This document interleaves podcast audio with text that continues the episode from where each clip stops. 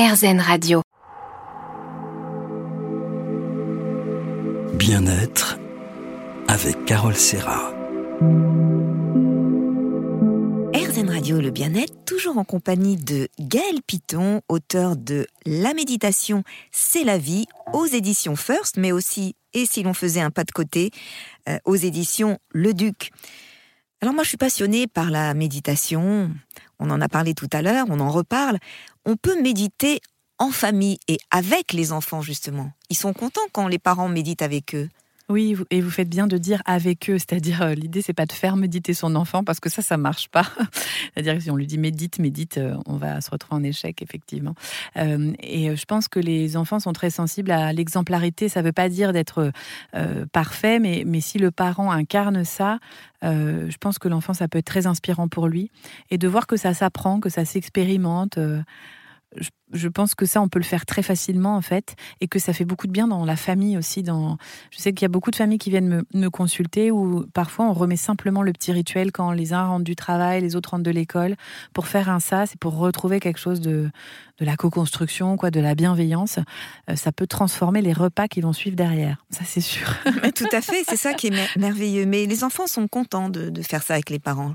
J'ai souvent remarqué, oui. Ils sont même demandeurs des fois. Oui, c'est ça. Enfin, euh, et d'ailleurs, euh, j'aime bien aussi rappeler aux parents, puis moi je, le vibre aussi en tant que maman, hein, que ce qui compte, c'est pas le temps passé avec les enfants, c'est la qualité de notre temps de présence.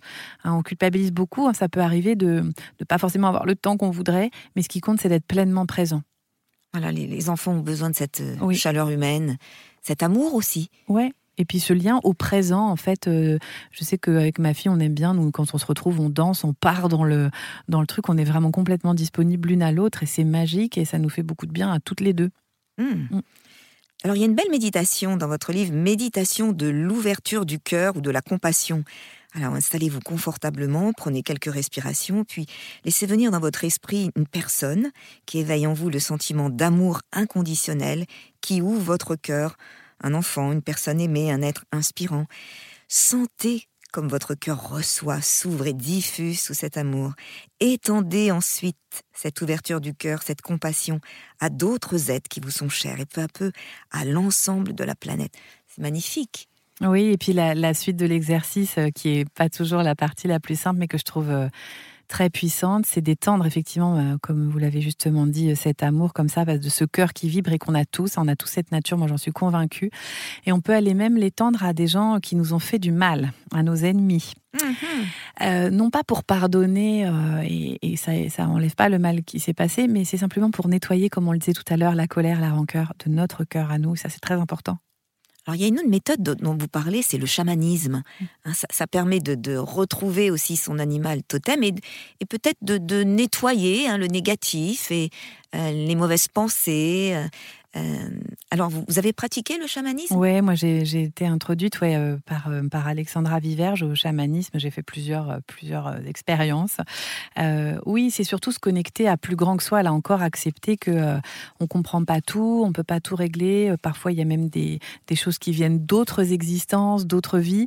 Et, et du coup, de faire là, on fait pas appel à notre mental. On est vraiment dans la dans la vibration de, notre être le plus profond. Euh, il y a beaucoup les percussions, enfin il y a l'état de trance aussi hein, que j'ai trouvé hyper hein. intéressant. La musique qui est très très présente. Donc moi j'aime beaucoup jouer du tambour et chanter avec mon tambour. Voilà, ça, m'aide beaucoup. Mais euh, c'est d'autres voix et je pense qu'on a aussi à gagner à se rapprocher des traditions ancestrales quand même qui sont là depuis des millénaires et dont on a beaucoup à apprendre. Je pense qu'on connaît encore pas. Ah, tout à fait. Pas tout. Alors j'aime beaucoup ce passage où vous dites écrivez une lettre à votre futur moi, écrivez une lettre à la personne que vous serez dans un an. Elle peut commencer par cher futur moi, exprimez vos envies, vos désirs, les projets que vous voulez voir se réaliser, l'état d'être que vous souhaitez cultiver tout au long de l'année. Hmm. Alors, vous avez écrit votre lettre pour l'année à venir Ah oui, je l'ai écrite et c'est pour ça que je me permets de la faire écrire, à d'autres. Hein. J'ai toujours testé les, outils. Et euh, avec les patients, ce que je fais, c'est que je leur euh, je prépare la lettre. C'est moi qui mets l'adresse, en fait, et puis je leur envoie dans un an après. Donc, j'ai toujours des lettres qui attendent, là, chez moi, qui, de partir. Et en fait, en faisant ça, on pose une intention. Parfois, on s'en souvient même plus, en fait, qu'on a écrit la lettre un an après. Euh. et quand on la reçoit, c'est assez bluffant. Ce qu'on a pu poser comme intention, parfois, il y a énormément de choses qui se sont réalisées. Mhm. Une intention positive. C'est ça qui compte. Merci Gaëlle, on se retrouve dans un instant. Merci. Bien-être avec Carole Serra. RZN Radio et le bien-être toujours en compagnie de Gaëlle Piton. Alors Gaëlle, on a un point commun, c'est l'amour de la musique. Oui, on en a beaucoup décidément, oui. Ah bah oui l'amour de la voix, du chant. Oui. Ah oui, pour moi, c'est vraiment le reflet de l'âme, la voix. Bon, en même temps, en tant que sophrologue, on se sert beaucoup de notre voix, donc euh, la musique n'est pas très loin.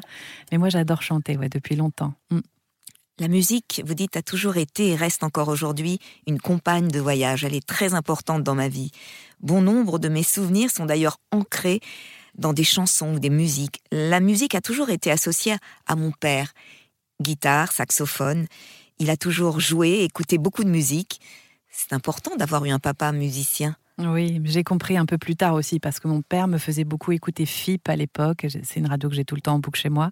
Beaucoup de jazz, beaucoup le scat d'Ella Fitzgerald. Et moi, ben, ado, ça me saoulait un petit peu. Et j'ai compris bien plus tard que il m'avait forgé une sacrée oreille parce que du coup, euh, en jazz, euh, ça m'a donné la capacité d'improviser. De, enfin voilà, je lui dois beaucoup pour ça. Et, oui, ça nourrit forcément un modèle parental euh, comme ça. Puis le chant, vous chantez, moi aussi. Hein, la voix, c'est libérateur. Ouais. Vous le dites, la voix est si libératrice. Quand je suis bien alliée, il se passe quelque chose de magique. Je sais que souvent les gens me disent qu'ils sont scotchés quand je chante. Certains se sont même demandé si c'était bien moi. Quand je chante, c'est toute mon âme qui s'exprime et toutes mes émotions.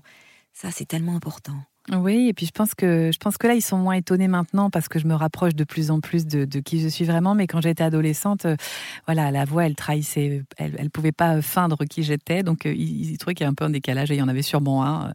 Et, euh, et je trouve je trouve aussi qu'elle a une, une puissance de faire communier les gens, enfin de toucher. Je trouve que c'est magique en fait, et quand on rentre par la voix en contact avec l'autre, ce partage musical, chantant, c'est c'est incroyable.